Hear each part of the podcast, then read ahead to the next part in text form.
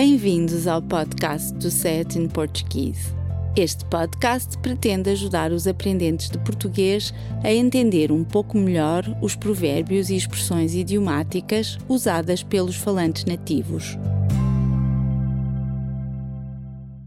Agora que todos os episódios do nosso podcast voltaram a estar online, podemos revisitá-los. Esta semana vamos explicar a máxima popular ficar com uma mão atrás e outra à frente, e lembramo-nos que já por várias vezes explicamos idiomatismos ou adágios que utilizam a palavra mão, como ficar com o coração nas mãos, que descreve a nossa aflição ou preocupação com alguém ou alguma coisa, meter os pés pelas mãos, que funciona como uma crítica a alguém que parece estar confuso ou desorientado, largar ou abrir mão de alguma coisa, que significa abdicar ou desistir de algo, e ainda o provérbio que nos encoraja a valorizar o que temos, ainda que essa possessão seja de pouco ou nenhum valor, em vez de sonhar por algo que podemos nunca alcançar.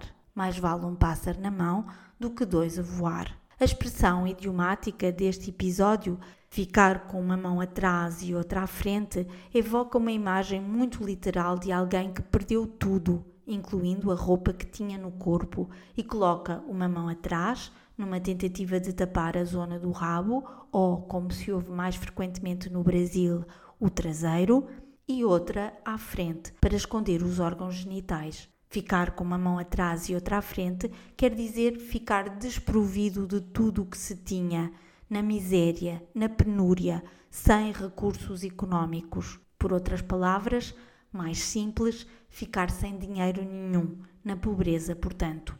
Alguns exemplos de uso seriam: Afinal, quantas pessoas vão para a política com uma mão à frente e outra atrás e acabam milionários? A minha casa ardeu num incêndio e, como eu não tinha seguro, perdi tudo. Fiquei com uma mão atrás e outra à frente. Os refugiados chegam com uma mão atrás e outra à frente e muitos deles nem sequer documentos têm. Antes de ganhar o Euro Milhões, ele andava sempre na mão de baixo, sempre com uma mão à frente e outra atrás. Quando perdeu o emprego, ela ficou com uma mão atrás e outra à frente, mas recusou-se a estender a mão.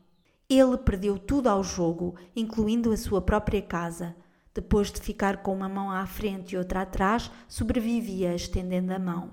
Nos dois últimos exemplos, usamos um segundo idiomatismo, estender a mão, que também tem um sentido muito literal.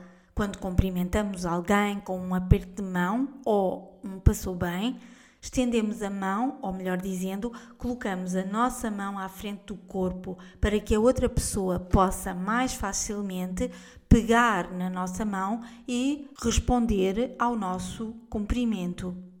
Da mesma maneira, quando pedimos algo, também estendemos a mão, mas desta vez com a palma virada para cima, de forma a que a outra pessoa possa depositar algo dentro da nossa mão.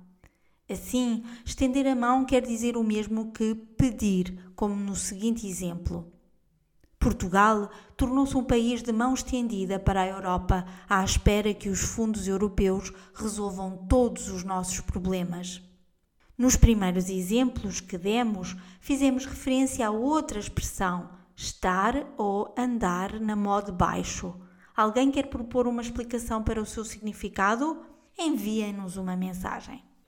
Neste episódio, destacamos as seguintes palavras: desorientado sem direção, perdido. Possessão, algo de que somos donos. Alcançar, atingir, realizar um objetivo. Palma, parte côncava da mão, o oposto de costas da mão. Obrigada por ouvir o nosso podcast. Poderá encontrar mais informação sobre este e outros episódios e descarregar a transcrição do áudio no portal sayatinportuguese.pt. Por favor, ajude-nos a divulgar este podcast, recomendando-o a outras pessoas e partilhando-o nas suas redes sociais. Também ficaríamos muito agradecidos se fizesse uma recensão no iTunes. Até para a semana!